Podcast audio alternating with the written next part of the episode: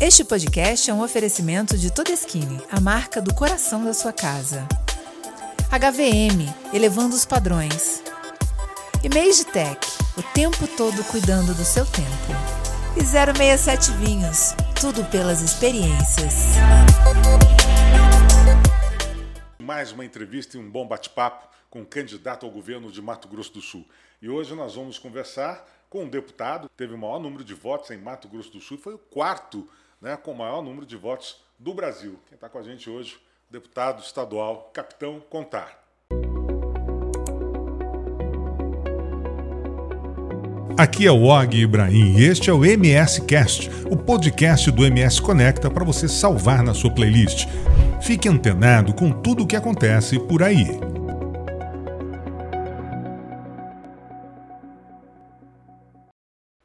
Capitão, obrigado pela disponibilidade de conversar com a gente aqui no MSCast, falar um pouco vida pessoal, vida política, carreira e agora né, os anseios aí para concorrer à vaga aí de governador do estado. Og, é uma honra, uma satisfação muito grande estar aqui no seu programa. Já fui entrevistado por você na rádio umas duas, três semanas atrás. Isso. Combinamos aí de estar nesse podcast, essa nova modalidade que eu acho muito interessante para que as pessoas possam estar conhecendo o nosso trabalho, conhecendo o perfil dos pré-candidatos. E eu acho que é uma ferramenta é, interessante e muito válida para o eleitor. Nós também somos eleitores. Eu sou pré-candidato, candidato, mas, mas também, também somos eleitores. Eleitor, eu também claro. vou estar assistindo e querendo saber em quem nós vamos votar esse ano. Então, uma honra poder estar aqui com você. Bom, é, deputado, vamos começar falando um pouquinho de vida pessoal, né? Porque as pessoas têm curiosidade exatamente em saber né, da onde veio, qual é a origem né, das pessoas com quem a gente está conversando aqui. Quem é que está, na verdade, postulando um cargo ao governo do Estado? Capitão, de onde é que vem o capitão Contar? Antes de ser capitão Contar, de onde é que vem o Renan Contar? Ah, começar falando do meu sobrenome, Contar. As pessoas falam, mas é contar, é do verbo contar. Na verdade, o contar é de origem libanesa. Meu uhum. avô veio nos idos de 1900 aqui para o Mato Grosso do Sul, do Líbano, e o nome era Al-Contar, Al com K, com a letra K. Uhum. Só que uhum. acho que na época não tinha a letra a brasileirou, K. né? Brasileirou, não tinha a letra K na maquininha de escrever, registrou com C. Então ficou como o verbo contar mesmo. Uma família que se instalou em Mato Grosso do Sul. Meu avô foi um comerciante importante aqui na capital, em Campo Grande. E eu fui o único na, na família que é, preferiu seguir a vida militar. Então, de quantos irmãos tinha... vocês são? Nós somos em quatro irmãos. Eu sou o mais velho. São dois meninos, duas meninas. E eu morava em Campinas na época. Uhum. Morava perto da escola de cadetes do Exército. Muitos jovens aí já devem estar pesquisando, querendo entrar na, na vida militar. Provavelmente vão estar pesquisando também sobre a escola preparatória de cadetes do Exército. E eu morava muito próximo dessa escola. E eu cresci vendo os militares treinando, fazendo esportes, e aquela coisa da, da energia, da garra, da vibração eu sempre me identifiquei com aquilo. Uhum. E só que para entrar é um concurso público. Então, Sim. aos 14, 15 anos de idade, eu já comecei a me preparar para aquilo. Eu já me via seguindo as, a, uma carreira militar. Já tinha esse desejo já tinha. contigo já. De... E comecei a estudar, estudei por apostilas, que é um concurso muito difícil. É, tão, tão difícil quanto o IME, quanto o ITA, né, a AMAN, né, uhum. que, é, uhum. que é o prosseguimento após a, a escola preparatória, que na época era separado. Você primeiro fazia a escola de cadetes, depois fazia a Academia Militar das Agulhas Negras. Agora é um concurso só, só que é, já o, o, ano da escola de cadetes já é considerado o primeiro ano. Antes era o último ano do ensino fundamental, perdão, do ensino médio. E aí eu prestei o concurso, passei, fui bem classificado. Aí morei em Resende por quatro anos, lá no, no Rio, Rio, de Janeiro. Uhum. Tem uma, para mim, é a academia militar mais bonita do mundo. Quem faz o eixo Rio-São Paulo passa ali na rodovia Presidente é, Dutra. É bonito, já passei. Do ali. lado esquerdo de quem está indo para o Rio de Janeiro, né, o lado esquerdo da pista, você vê a Academia Militar imponente, imperiosa. Muito bonito. Coisa linda, tradicional. É um orgulho que o nosso país tem é, em estar tá formando seus oficiais naquela instituição. E eu cursei a AMAN, também cursou a AMAN o presidente Bolsonaro, o general Mourão, o general Heleno. Uhum. Todos esses passaram por lá, foram, foram cadetes e se formaram nessa instituição. Um lugar que eu tenho muito orgulho de ter cursado, de ter vivido experiências e ter sido forjado lá. A gente fala que a gente não se forma, a gente se forja numa academia militar. Mas seu pai não era militar, né? Foi um desejo próprio seu. Não, mas um, um homem patriota, nacionalista, que tem orgulho das Forças Armadas, me incentivou demais e eu prossegui na carreira militar. Meus irmãos já não quiseram. O meu irmão foi ser engenheiro, minha outra irmã química e a caçula médica. Uhum. Então, a, a, e esses quatro anos na MAN passaram muito rápidos. Parece que é uma infinidade quando a gente está no meio do curso, mas passa muito rápido. De repente você já vira aspirante a oficial, é designado para algum lugar do Brasil. E no meu caso, eu fui designado para Campo Grande. Na verdade, eu pude escolher Campo uhum. Grande. E escolhi pelas raízes que a gente tem aqui no estado. É, nós temos muitos familiares aqui em Mato Grosso do Sul e foi um critério meu de escolha. Quer dizer, foi como voltar para casa. Voltar para casa, para as origens. E meu pai tem muito orgulho de ter nascido em Campo Grande, né, a família dele toda é daqui. Então é uma honra para nós poder estar tá nesse momento agora né, na política, contribuindo também para a construção desse estado, trazer aí novos horizontes. Mas a minha vida é essa. Eu sou capitão do Exército Brasileiro e tenho muito orgulho de dizer, tanto que durante uh, a, as, as, eleições, as campanhas, eu adotei o nome Capitão Contar para uhum. poder manter essa identidade, firmar essa identidade militar, com a minha origem. Então. E eu falo para todo mundo, né? As pessoas me perguntam na verdade, capitão, o senhor prefere ser chamado de deputado ou, ou de capitão? capitão? Eu falo bem claro, eu prefiro capitão, porque capitão eu sou, deputado eu estou. Eu estou. Pode ser temporário. Né? E quando a gente é eleito, quem está na carreira militar entra para a política, obrigatoriamente ele vai para a reserva. Ele não pode mais ser promovido. Então, durante a minha vida militar, eu estava quase já para sair major. Eu ia ser promovido a major em pouco tempo. Aí fui eleito. Aí vou ficar como capitão para sempre. Assim como o Bolsonaro, assim como o Tarcísio, também lá uhum. pré-candidato em São Paulo.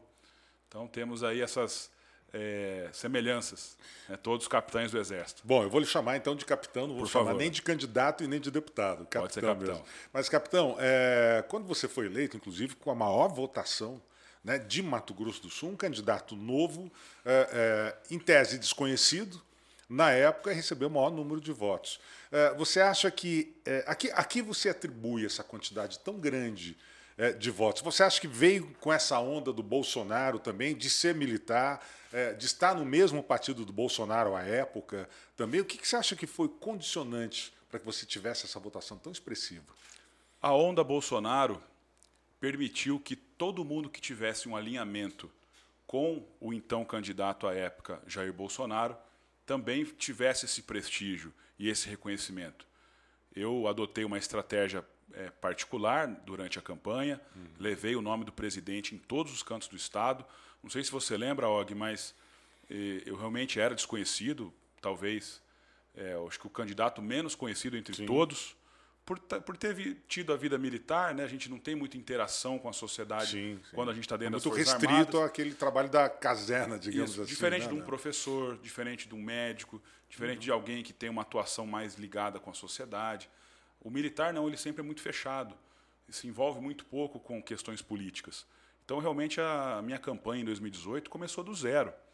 E eu peguei uma moto, eu sempre fui motociclista. Depois eu até quero fazer um programa com você aí de uma entrevista, para falar sobre isso, para falar sobre uma viagem que eu fiz de Mato Grosso do Sul até o Alasca, nos Estados Unidos, a bordo de uma motocicleta. De moto? 25 mil quilômetros. Então eu peguei vamos essa Vamos conversar minha... sobre isso. Deixa passar a campanha, nós é, vamos falar sobre isso. Eu, eu, já tinha uma história com motociclismo uhum. e adotei isso para a campanha. Então eu montei na minha moto, fiz uma linha, um, um, uma logística né, de percorrer todos os municípios do estado, os 79. Fiz uma rota, chamei, apelidei de Rota MS, e eu percorri 8 mil quilômetros dentro do Mato Grosso do Sul, visitando cidade em cidade, passando por estrada asfalto, estrada de chão, visitando algumas vilas, alguns distritos. De moto, isso. De moto. Embaixo de chuva, de sol. Eu lembro que fazia um frio danado quando a gente estava aqui na região de fronteira. Acho que bate, chegou a bater zero graus. Sim. Zero grau no reloginho da moto na época. E, mas foi uma experiência muito importante, porque eu pude ter contato com todas as cidades do nosso estado, pude ver de perto a realidade e principalmente fazer amigos e conhecer apoiadores em todos os cantos de Mato Grosso do Sul. E eu falo com essas pessoas até hoje. Eu lembro que na época, Og, eu levei uma bandeira do estado de Mato Grosso do Sul, uma bandeira uhum. grande, tamanho dessa mesa, e as pessoas iam assinando a bandeira. Que era a forma como eu tinha de fazer um compromisso com aquela pessoa que não me conhecia.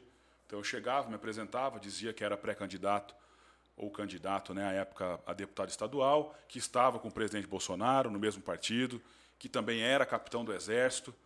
E as pessoas queriam engajar nisso. Poxa, que legal, tá vindo de moto, tá vindo da onde, vai para onde? Quantas cidades já passou? E a história de assinar a bandeira fazia com que a pessoa criasse uma identidade com a gente, um vínculo conosco. Uhum. Então a gente fazia um registro de foto, a pessoa assinava a bandeira e eu prosseguia para a próxima cidade. Isso foi muito importante, tendo essa, esse alcance em todo o Estado. Talvez, além de ser bolsonarista, além de ser do Exército, além de ter tido essa estratégia, esse relacionamento que eu criei, apertando a mão das pessoas, olhando nos olhos, também fosse um, um é, um atributo e uma razão para eu ser tão bem votado lá em 2018. Mas é uma questão mesmo de confiança das pessoas. O candidato, Desejo de mudança, talvez. As né? pessoas elas olham para você, elas se identificam com você, acreditam naquilo que você fala, porque o voto é uma relação de confiança. Para quem é da nova política, não existe qualquer relação de troca, não existe compra de votos, não existe promessa de cargos. Existe aquilo que você se propõe a fazer. Então eu vou até a sua cidade, bato na sua casa, falo, ó, sou candidato a determinado cargo, estou aqui para fazer isso, aquilo, tal. E a pessoa vai confiar em você ou não. E graças a Deus, essa minha forma de, de fazer a campanha me projetou para ser o mais votado lá em 2018. E, e, como é que você avalia as críticas que surgiram na época mesmo e até perdurou um tempo depois, né, daqueles candidatos que pegaram carona né, na onda Bolsonaro? e tal, que talvez não conseguissem isso posteriormente. Como é que você avalia essas críticas que surgiram? Og, aconteceu uma coisa muito importante no nosso país nos últimos 5, 10 anos. Houve um amadurecimento político muito importante. Hoje as pessoas acompanham o que faz o STF, a gente sabe o nome dos ministros, a gente sabe como que cada senador, como cada deputado federal está votando lá em Brasília. E eu acho que isso há um, um pouco tempo atrás as pessoas não acompanhavam tanto. E a rede social permite que a gente acompanhe isso instantaneamente. Sim, lógico. Então. Acompanhe quando... e até opine né, sobre, sobre tudo, as questões. Tudo, tudo. É aquele negócio. Eu quero saber como o meu representante está votando. E, ao mesmo tempo, ver como ele está se comportando. Como está sendo a conduta desse representante. Vamos lá. Em 2018, muita gente, inclusive eu, fomos eleitos na onda Bolsonaro. Ou uhum. seja, o, é, grudamos a imagem com o presidente. E muitas dessas máscaras caíram ao longo dos, Sim, dos, isso, isso dos foi anos muito seguintes. perceptível para muita gente. Demais.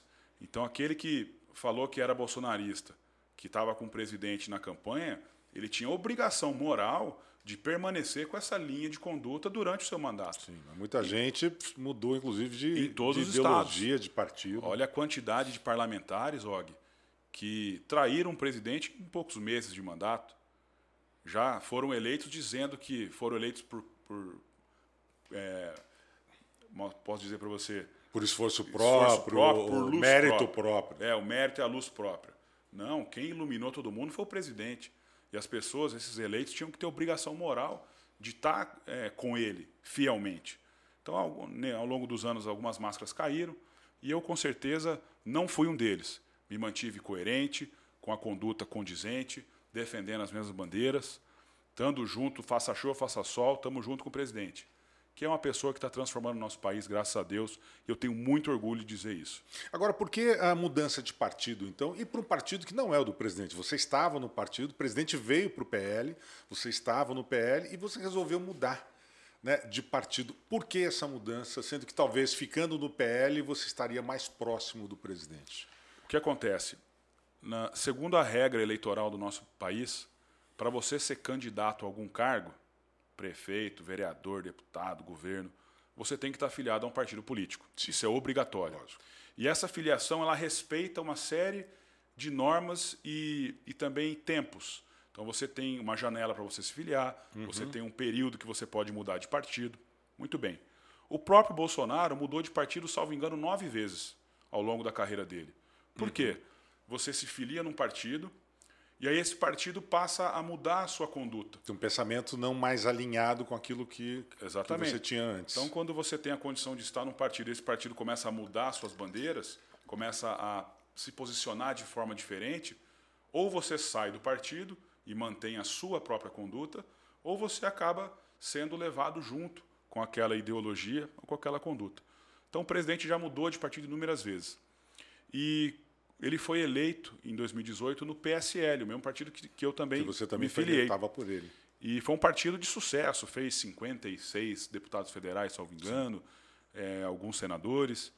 Então, Og, só que o partido, no meio do mandato, agora, dois, três anos atrás, se dividiu. Um partido que rachou nacionalmente. E a conduta dos parlamentares eleitos passou a balizar quem estava com o presidente quem não estava com o presidente. Então isso ficou muito ruim para o partido, PSL à época. Bem, o que isso me, me afetou? Eu sou bolsonarista, permaneci do lado do presidente, mas fiquei preso no partido. Porque quem tem mandato tem que esperar a janela partidária. O mandato acaba, o mandato é do partido, né? O mandato do é do partido. Então muita gente, mesmo não concordando em, com as condutas do PSL na época, teve que esperar a janela. E eu também esperei. Até tentei sair do partido judicialmente em 2020, mas foi negado. Né? Eu não consegui sair. Tive que esperar a janela, que aconteceu no mês de março desse ano. Uhum. Então, os, quem tem mandato tinha um mês de janela para poder migrar de partido. E eu estava aguardando o presidente se posicionar para qual partido ele iria. E no finalzinho do ano passado, o presidente se filiou no PL. E aí, obviamente, todos os bolsonaristas que gostariam de segui-lo também estavam já sendo é, conduzidos a também se filiar no PL. No entanto, é tanta gente que quer estar com o Bolsonaro que não cabe todo mundo no mesmo partido. Partido. Não infla demais. Infla demais. E isso não é bom. É bom que o presidente tenha diversos partidos com bolsonaristas Sim. dentro. Que esse apoio seja diluído, que né? ele Exatamente seja em várias legendas. distribuído em várias frentes. Partidos condizentes, conservadores, de direita, partidos que defendem pátria, Deus, família. Existem vários partidos de direita. Como não coube todos num só, é, é, houve outras janelas, outras oportunidades em outros partidos. Uhum. Tinha uma questão especial aqui no Mato Grosso do Sul. Eu queria ser pré-candidato a governo. E o PL aqui no estado não iria deixar eu sair candidato. O próprio presidente, à época, falou: Contar, você se filiou no PL, ok, seja bem-vindo, mas você não vai ter espaço para ser governador aqui. E aí eu comecei a pensar numa segunda possibilidade. Porque eu acho legítimo que o presidente Bolsonaro tenha candidatos a governo no Brasil todo. Por que, que aqui não teria? Quer dizer que Mato Grosso do Sul vai ficar de fora da mudança, da renovação que está acontecendo no país? Vamos ficar com os mesmos partidos antigos que dominam a política no Estado? E é um partido grande para não ter uma chapa pura, né? para não ter uma candidatura própria. Né? Ou seja, o PL tem a força do presidente, tem a força do, do apoio das pessoas. Por que não ter um candidato a governo? Então isso me chamou a atenção. Então, dentro da janela partidária de um mês, eu filiei no PL e quando estava para fechar a janela, eu saí do PL e fui para o PRTB que até então era o Partido General Mourão, do vice-presidente da República. Uhum, partido conservador, livre, limpo. Lógico, com menos tempo de TV, com muito menos recursos, mas é um partido limpo, livre. E para mim isso teve um peso maior. Um partido que apoia o presidente Bolsonaro 100%. E é uma casa onde a gente pôde acomodar outros bolsonaristas, que não caberiam todos lá no PL. Então a gente pode ver que no Brasil todo, a frente bolsonarista é dividida em vários partidos. Sim. Então, aquela questão da maturidade, né, voltando ao que eu estava falando, de as pessoas olharem não mais para a sigla, não mais para a cor da bandeirinha do partido, mas sim para a pessoa que está nele, nesse partido. Então, isso, isso veio muito bem a calhar, porque nós conseguimos trazer muitos bolsonaristas para o PRTB.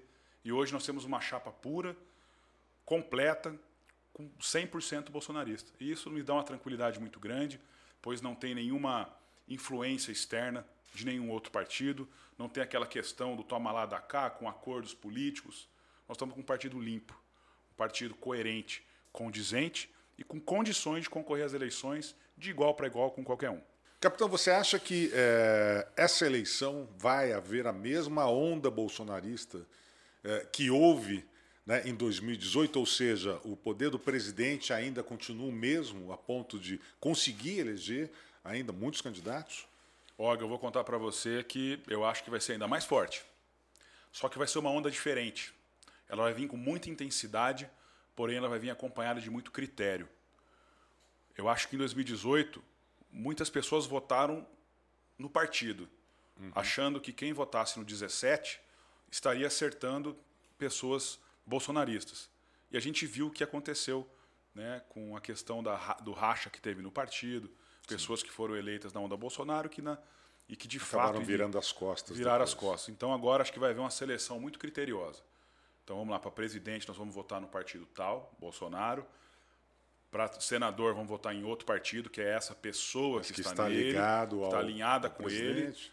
ele. Né? Para deputado federal pode ser que seja ainda um outro partido. Para governador, outro partido. Porque as pessoas vão votar em pessoas. Sim. A onda Bolsonaro, que vai permanecer, ela vai carregar pessoas condizentes, coerentes, que tenham a mesma conduta e as mesmas bandeiras. Então, por isso que eu digo que vai ter um critério mais seletivo. Vai ser uma peneira mais fina. Mais, ali, muito né? mais fina. Porque muitas máscaras caíram e a gente não quer errar de novo. É, sobre agora a tua campanha, né, o teu desejo né, de concorrer aí ao governo do Estado. Por que querer ser governador do Estado? Og, eu defendo que haja uma alternância de poderes. Aqui no Estado já tivemos governo MDB, já tivemos PSDB, e eu acho justo e preciso que haja uma alternância. As pessoas querem renovação, as pessoas querem mudança, querem um Estado gerido por pessoas que tenham a coerência, que tenham as bandeiras do presidente Bolsonaro. Você sabe que ele é muito forte aqui no Estado. Mato Grosso do Sul é um dos estados mais bolsonaristas do Brasil, uhum. onde a gente respira tradições, valores. Aqui o agronegócio é muito forte e, e, o agro apoia muito o presidente Bolsonaro. É um estado que tem uma vocação muito forte. Então isso faz com que haja uma identidade. A gente quer o que está acontecendo no Brasil, com as reformas, com a coerência, que também aconteça aqui no nosso estado. Queremos um governo alinhado, um governo que dê valor para as pessoas, que pensem no trabalhador. Veja o, tumulto que foi esses anos de pandemia, onde o presidente queria que o Brasil permanecesse trabalhando, permanecesse é, dando condições de sustentabilidade para as famílias, e a gente via muitos prefeitos lacrando porta dos negócios, governadores fechando o Estado, matando o ganha-pão das pessoas. Então, a gente quer uma coerência. O que está acontecendo no Brasil, nós queremos que também aconteça nos estados, nos municípios, é que o governador possa nomear uma equipe de secretários condizentes, que tenham aí as suas propostas voltadas para as pessoas, não para grupos políticos. A gente viu a dificuldade do Bolsonaro em governar o país quando um Congresso estava ainda muito engessado, um Congresso é, barganhando cargos, barganhando é, trocas. Isso é, é muito ruim. Então as pessoas querem mudança, querem que esse novo jeito de fazer política, que essa independência, que essa questão da honestidade e do patriotismo venha também para o Estado. Então eu penso que os grupos já passaram, já tiveram a chance de governar. Agora é hora de mudar. Vamos trocar isso. E a forma como eu trabalhei, Og, um mandato independente, um mandato combativo. Todo mundo acompanhou, eu abri CPI da Energisa, eu denunciei indício de corrupção, pedi impeachment de governador, fiz inúmeras pontuações importantes durante o mandato. Então, acho que esse, essa forma de conduzir os trabalhos me credenciou para poder ser cobrado e ser o governador do Estado. As pessoas batem na nossa porta, vão no gabinete, me mandam mensagem o dia inteiro, pedindo, pelo amor de Deus, capitão, tenha coragem, vamos para cima. O senhor é o representante do Bolsonaro aqui no Estado. temos que ter um governo coerente como o, o Brasil é. Então isso fez com que a pressão aumentasse muito para que eu viesse né, e ter essa iniciativa. E hoje estou aqui muito feliz, com muito apoio. A, a quantidade de, de pessoas que estão até chorando de emoção de saber que o Estado tem a condição de poder renovar, isso me motiva demais. Então, respondendo a sua pergunta, é, tudo isso é combustível para que cada dia a gente coloque mais um tijolinho nessa construção. Bom, é, pelo que eu sei, você foi bastante assediado aí, né, pelos outros é, candidatos para ser vice em alguma das chapas. É, você não acha que seria, teria sido uma alternativa é, interessante, tendo em vista que hoje você está num partido pequeno, sem muitos recursos, não teria sido mais fácil ir de vice para uma outra, um, sei lá, partir junto para essa disputa com outro candidato? Og, na verdade, a gente não está buscando o mais fácil, a gente está buscando aquilo que é o certo. Eu prefiro estar. Tá, é, e eu estou fazendo, né? eu estou arriscando uma reeleição muito tranquila. Poderia ser candidato a deputado estadual novamente, provavelmente seria reeleito. Mas não, estou abrindo mão de, dessa segurança para poder representar as pessoas, o anseio do sumatogrossense. Basta a gente fazer uma pesquisa e analisar. Eu tenho esses dados em mãos, onde 69% do, eleitor, do eleitorado do sumatogrossense quer mudança, uhum. não quer votar nos mesmos grupos. Então isso é uma oportunidade muito importante, oportunidade de, de fazer a renovação no nosso Estado.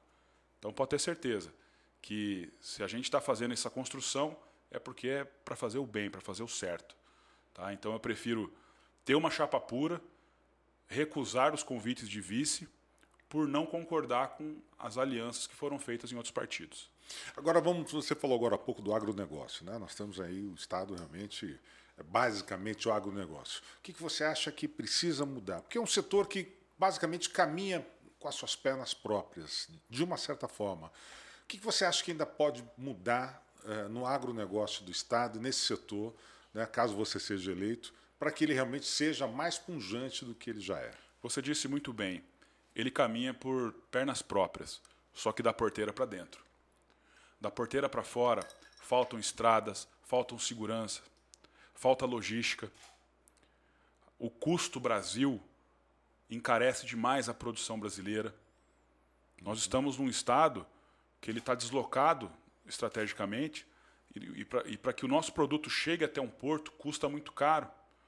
Fora a questão de vidas que a gente perde nas estradas, quantos acidentes a gente não vê. Hoje de manhã, teve um acidente importante aí na, aqui no anel viário de Campo Grande.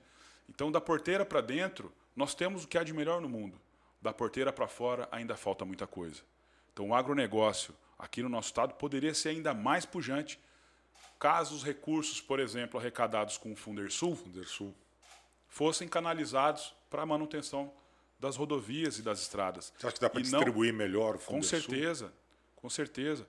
É, e não usar politicamente esse recurso em alguns bairros de algumas cidades, por questões políticas de alinhamentos com prefeitos. Quantas pontes de madeira nesse momento não estão caídas? Quantos milhões de litros de leite são perdidos porque não chega uma energia elétrica condizente, porque não chega o caminhão porque a ponte caiu, porque tem um atoleiro. Então vamos usar melhor esses recursos, fazer com que da porteira para fora o Estado, que é o maior sócio de qualquer empreendedor, ele faça a sua parte. Agora estamos falando só de infraestrutura. Uhum. Vamos falar de segurança pública, vamos falar de educação, para que o produtor rural, as suas famílias que trabalhem ali, possam ter uma escola de qualidade próxima à propriedade, que o transporte escolar possa funcionar de forma condizente, é? que a gente possa ter os serviços públicos chegando no meio rural também. Existe uma reclamação muito importante, Og, com relação à qualidade da energia elétrica, sinal de celular, que chega muito fracamente aí no, no homem do campo. Falta conectividade. Conectividade. Do campo, né, ainda. Certo? Então, tudo isso aí são matérias que nós vamos colocar na mesa colocar como plano, colocar como objetivos e poder cumprir, trazer um Estado eh, mais fácil de empreender, mais uh, direito na hora de, de escoar sua produção, para que as coisas funcionem da forma correta, uma pauta tributária também é, mais equilibrada, porque hoje o empreendedor, o maior sócio é o Estado, mas só Sim. no lucro. Né? Na hora de, de prestar os serviços, a gente, a gente vê que é muito deficitário. Ah, nós estamos aí já com uma realidade na, na porta né, do nosso estado, que é a rota bioceânica. Né? O estado pode se transformar se isso for bem é, aproveitado. Como é que você pretende agregar né, essa abertura da rota bioceânica né, ao nosso agronegócio? É dar condições para que os objetivos sejam cumpridos. Nós queremos que o Mato Grosso do Sul seja um importante hub logístico. Nós fazemos divisa com dois países e mais cinco estados. Então isso é uma questão importantíssima. As nossas BRs aqui que estão sendo pedagiadas, pega aqui a 163, por exemplo. Uhum. É um absurdo você estar tá pagando pedágio e estar tá circulando em via simples ainda. É. E já anunciaram outro aumento agora recentemente. Vai ter outro aumento. Então, cadê a participação do Estado? Cadê a cobrança em cima dessas empreiteiras, dessas concessionárias? Então não adianta a gente ter, dizer que vai conectar países, isso é importante, óbvio, se a gente não fizer o nosso dever de casa. Lembrando que o corredor bioceânico tem toda a sua importância, mas ele vai trazer problemas também. Você vai aumentar o número, o fluxo de pessoas dentro do estado, você tem que melhorar as questões aduaneiras, as questões de segurança pública. Podem estar passando por ali novas rotas de crimes transnacionais. Então nós temos que reforçar a segurança nesses locais, melhorar o atendimento das estruturas públicas nessas regiões. Então postos fiscais mais ágeis, menos burocráticos. Não adianta você receber um comboio de caminhões chilenos carregados de cobre uhum. para passar aqui no estado, sendo que vai haver uma importância de uma burocracia muito grande e a gente não conseguir fazer os Sim. trâmites é, condizentes ali. Então, são várias questões que se tem colocadas na mesa, colocar as melhores pessoas para ajudar a gerir essa pasta e poder trazer desenvolvimento para as regiões onde essa rota bioceânica vai passar. No caso ali, Porto Murtinho, o nosso sul do estado, né? Então, tudo isso é, será muito bem-vindo, com certeza. Fora uma questão muito importante que eu defendo, Og. Desculpa, a questão do turismo. Mato Grosso do Sul é um estado tão bonito, tão rico, e eu acho que ele é muito pouco explorado.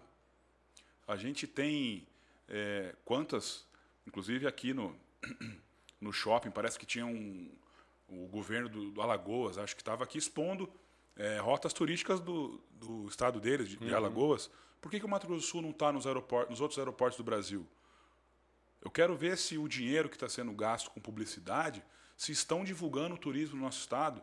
Eu quero poder descer lá em Brasília, na hora que a gente desce do avião, uhum. poder ver um painel bonito do Mato Grosso do Sul com as nossas belezas, seja da Serra da Bodoquena, Costa Rica, né?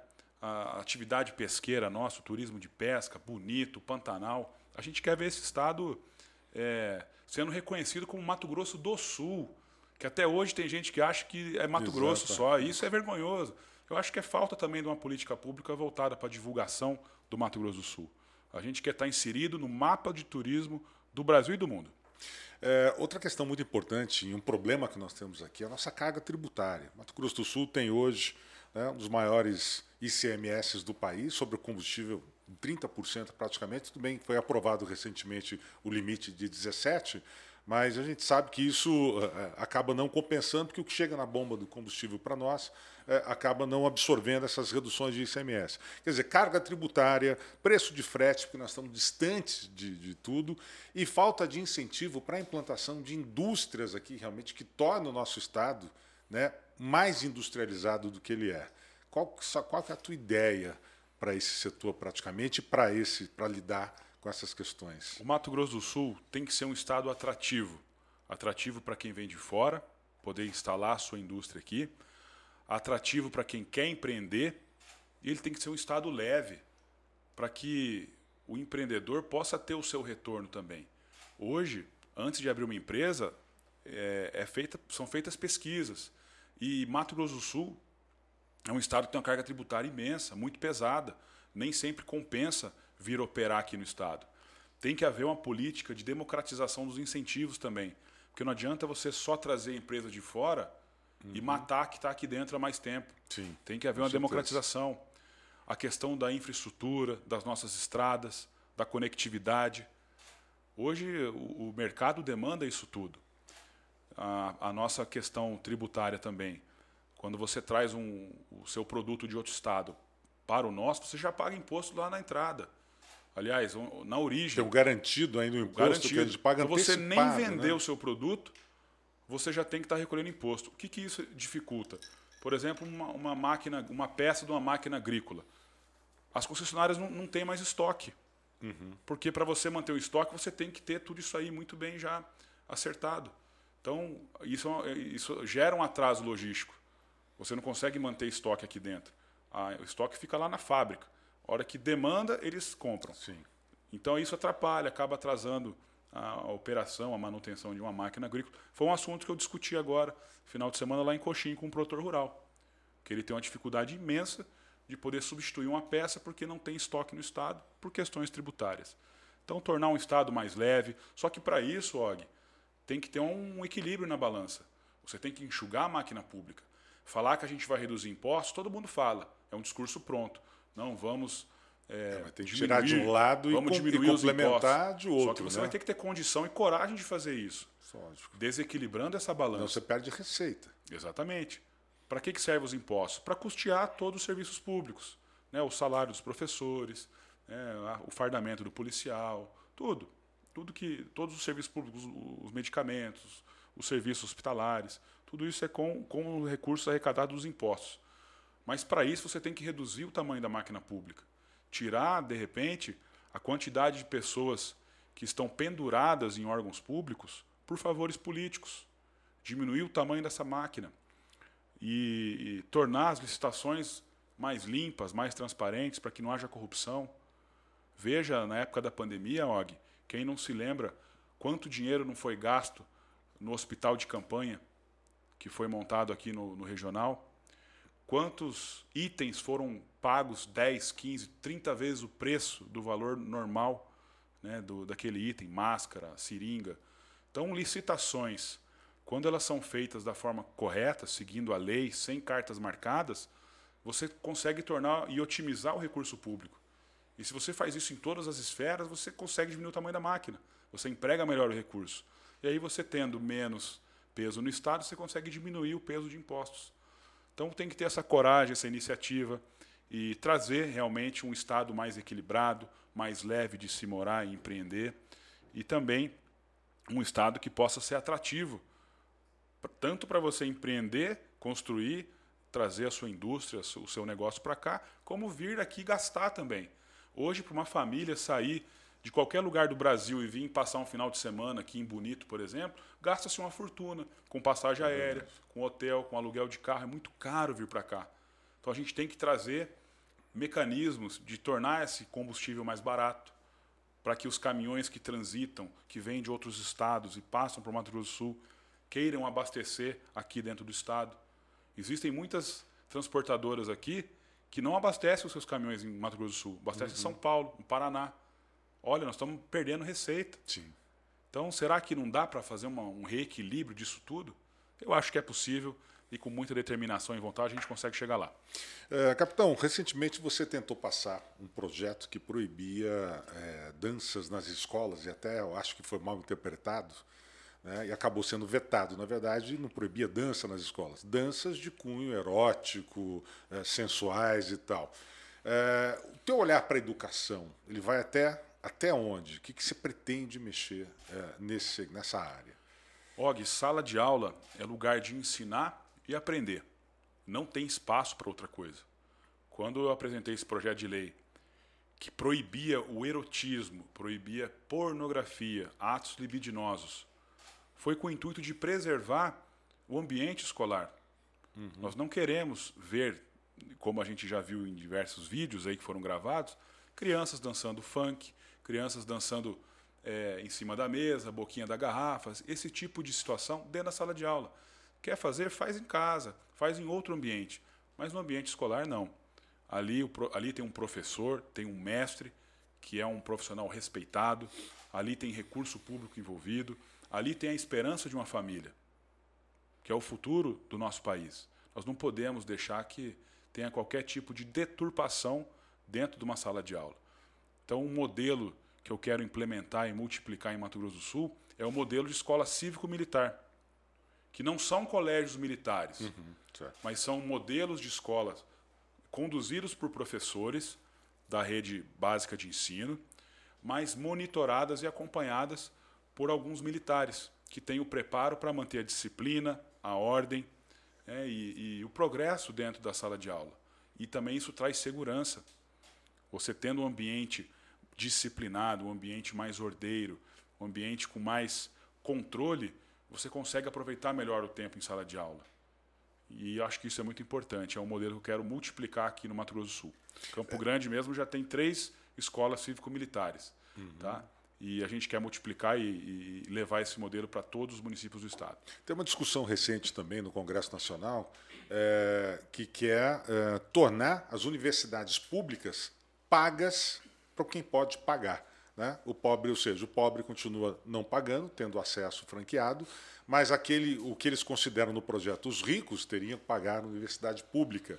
Só que eh, essa discussão não, não, não parametriza quem é o rico, quem é o pobre, quem paga, quem não paga. O que você acha é, disso? Acha que a universidade pública ela pode ou deve ser paga realmente por quem pode pagar o estudo? Nós queremos que todos tenham condições de estudar, de se formar, de se tornar profissionais na vida. E nós, só que nós temos que também analisar quem tem condição, quem não tem condição. É igual a questão das bolsas, dos auxílios. Uhum. Esse tipo de financiamento social tem que atingir as pessoas que precisam. Aquelas que não precisam não devem ser atingidas. Então a questão da educação, obviamente, tem que haver um critério, tem que haver uma seleção, tem que haver um cadastramento para que seja o ambiente mais justo possível. Quem pode pagar, paga. Quem não pode, não paga. Essa é a essência da, do, do que é justo de uma democracia também. Tá certo? Então penso que na questão da educação, sobretudo, nós temos que dar condições para que todos tenham educação, é, ressalvadas aí as, as, devidas proporções. Se é, o sistema entender que tem uma, um percentual que pode pagar, que seja justo que pague, até para que o sistema seja mais eficiente, para que o sistema tenha uma condição de ser eficaz, que ele possa atingir seu objetivo. A gente não pode ter um programa como esse, né, de, por exemplo, uma escola pública, e ele não cumprir a sua missão e ser um, um, um veículo aí de recursos e não cumprir sua finalidade. Bom, nós tivemos aí a pandemia, dois anos de pandemia, que mostrou para a gente que o nosso sistema de saúde pública é extremamente falho. Melhorou-se um pouco com a estrutura que se adquiriu nesse período, né, é, em função da demanda alta que houve por causa do, do coronavírus. Mas uh, você acha que ainda é possível fazer muito mais melhorar muito mais essa saúde? De que forma? A pandemia, Og, veio para expor essa ferida que já doía no organismo brasileiro há muitas décadas. O Brasil sempre teve, historicamente, um problema de saúde. É, dizem por aí que é um buraco negro, que só vai dinheiro e não vê efetividade. Na verdade, eu acredito que falte gestão Falte carinho, critério, responsabilidade na hora de empregar o recurso público. Ter um olhar humano para aquelas pessoas que dependem de um serviço público de saúde. Penso que é, novos tempos virão, essas feridas que foram expostas é, estão sendo cicatrizadas, a gente cada vez mais tem é, controles mais efetivos de recursos, de transparência. Hoje é muito mais fácil você rastrear é, uma licitação, por exemplo, saber se foi entregue, se não foi, validade do material. A gente tem que usar a tecnologia para poder é, trazer um controle mais efetivo, efetivo disso tudo, certo? Então, a questão tributária mesmo. Né? Quando você, o Estado ele recebe um recurso federal, quando ele recebe um repasse, isso tem, tem que ser dado total transparência, para que você possa acompanhar aonde foi empregado, de que forma. Uma ideia que eu tenho aqui para o governo do Estado, com relação é, à gestão de recursos públicos, é tornar todas as licitações públicas é, filmadas, que elas possam ser feitas é, com, com, com, as pessoas acompanhando, fiscalizando, e não a uhum. portas fechadas. Como se fosse uma transmissão ao vivo, ao vivo, alguma coisa. Para que tenha total lisura. Então, ao invés daquele, aquela maca, aquela ambulância custar um valor, ele pode custar muito menos porque você está dando transparência para aquela gestão. Então a gente vê hoje uma integração muito grande de dados, né, os órgãos fiscalizadores, a CGU, a própria Polícia Federal, né, os órgãos de controle interno, podendo ter um acesso muito mais amplo é, com relação às despesas. E fazer também com que as alterações em algumas leis sejam feitas, para que o, o, o gestor, o ordenador de despesas, não gaste o dinheiro indevidamente. É, outra questão, um problema crônico que nós temos aqui no Estado é a questão de segurança das fronteiras. Né? Nós temos muita, uma extensão muito grande de fronteiras secas. O, país, o Estado acaba se tornando um corredor para é, é, contrabando de armas, drogas. Tem ocorrido muitos crimes aqui na porta de casa, praticamente na fronteira ali com aqui no Paraguai e tal. É, você acha que é um problema difícil de resolver ou tem solução isso, capitão? Tem solução é um problema realmente complexo, porque ele envolve não é só a questão do efetivo policial, não é só questão do armamento, é também uma questão cultural, educação, desenvolvimento na região de fronteiras. Então, você bem disse, né? nós temos uma faixa de fronteiras aqui no Mato Grosso do Sul, aproximadamente 1.500 quilômetros. 300 e pouquinho da Bolívia, uhum. 1.100 e poucos de, do Paraguai. Então, é uma faixa difícil de controlar. Vamos traçar um paralelo. Os Estados Unidos com o México, eles têm pouco mais de 3 mil quilômetros de fronteira. E olha a quantidade de problema que eles têm. Sim. Nós, com muito menos recurso, temos a metade da fronteira com dois países. Tradicionalmente e conhecidos por termos aí crimes transnacionais ocorrendo nas nossas fronteiras. Então, uma coisa que eu acho muito importante é que a gente traga desenvolvimento para a região de fronteira, para que o jovem, para que as pessoas que moram ali não tenham espaço para serem cooptadas pelo mundo do crime. Se você tiver uma educação sólida, uma condição da pessoa trabalhar, de se desenvolver, de ter o seu emprego, de ter o seu sustento sem depender do crime, esse crime vai ter que procurar outro lugar para agir.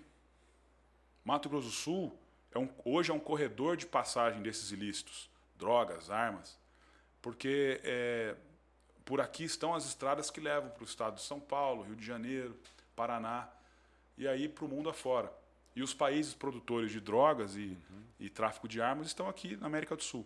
Então, esse, realmente, esse problema ele é latente. Há que haver uma integração muito grande com as Forças Armadas. O Exército dispõe do CISFRON, que é um sistema de, de, de permanente vigilância das fronteiras, que tem que ser integrado com as polícias civis, militares. Há também que haver um planejamento de integração com as polícias dos outros países porque muitas vezes o crime começa num país e termina no outro, e ele tem que ter Sim. um desfecho. Nós temos que ter um trânsito de informações, de inteligência. Um carro que é roubado lá no estado de São Paulo, ele passa para o Mato Grosso do Sul, vai ser vendido lá na Bolívia. E essa informação, uhum. será que ela está integrada? Será que a gente consegue passar para o governo boliviano que esse bem seja reavido? Então tudo isso e cobrar deles também um, um, e, esse respaldo, né? Da mesma forma eles aqui, fazer essa inteligência, essa integração é muito importante. Então, fora essa questão que eu te falei, do desenvolvimento, da educação, né, de trazermos oportunidades para as pessoas, também não podemos esquecer da questão da valorização do policial, do agente de segurança pública, que ele possa ter uma segurança jurídica para trabalhar, que o Estado dê o suporte para ele, moral, material, financeiro, que ele possa trabalhar numa delegacia ou num quartel que lhe dê o um mínimo de conforto para ele poder ficar longe da sua e casa. E segurança também, né? Porque segurança. quem atua na linha de fronteira também está sujeito a, investir, a toda a criminalidade. Vamos investir em tecnologia, colocar câmeras de monitoramento, trazer informação para que a gente possa tomar a decisão. Certo? Então, são, são questões aí importantíssimas que eu quero poder sentar e discutir junto com os melhores profissionais de segurança pública do nosso Brasil e também do mundo. Bom, capitão, para a gente finalizar agora, o que, que o, o deputado contar é, não conseguiu fazer até agora que gostaria de ter feito e que pode tentar fazer até o final do mandato? Inúmeros projetos que apresentei e que infelizmente não passaram na Casa de Leis, seja pelo critério político, seja pelo critério de eu ser oposição ao governador, projetos que eu apresentei sobre transparência, projetos de combate à corrupção, esse mesmo da erotização em escolas são, são coisas que eu senti falta dentro do parlamento de apoio, apoio dos demais deputados. E com essa fala, eu quero dizer que eu tenho esperança de que nesse ano teremos eleições e que a gente vai eleger pessoas de bem, condizentes, coerentes, deputados que vão cobrar, vão ter coragem, vão ter independência, que vão colocar o dedo na ferida, vão fiscalizar o poder público, mesmo que eu seja o governador lá na frente. Eu quero que os deputados fiscalizem a minha gestão. Eu quero que eles cobrem e olhem pelo cidadão. Cobrem que haja honestidade nas prefeituras, que eles ajudem a fiscalizar o Estado. Esse é o papel do deputado. Então, eu desejo renovação na Assembleia Legislativa do nosso Estado. A Débora, ela vai concorrer para deputada federal, né? Federal. Então, ela vai fazer esse trabalho lá em Brasília, poder estar representando o Mato Grosso do Sul. Né? Tomara que ela tenha muita sorte. Caso chegue lá, que ela tenha esse espírito, essa vontade de querer mudança, vai ser muito importante, vai ajudar muito o nosso Estado. Tá bom, então, obrigado. Bom, gente, Capitão Contar, muito obrigado, deputado, pela conversa aqui. Tá? E boa sorte nessa caminhada. Obrigado, é uma honra. Até o próximo podcast aí. Tá ótimo, gente. Então, esse foi mais um MS Cast, né, que está ouvindo aí né, os candidatos ao governo do estado de Mato Grosso do Sul. Em breve, mais um bate-papo aqui para você. Até mais. Este podcast é um oferecimento de Todeskine, a marca do coração da sua casa. HVM, elevando os padrões. E Made Tech, o tempo todo cuidando do seu tempo. E 067 Vinhos, tudo pelas experiências.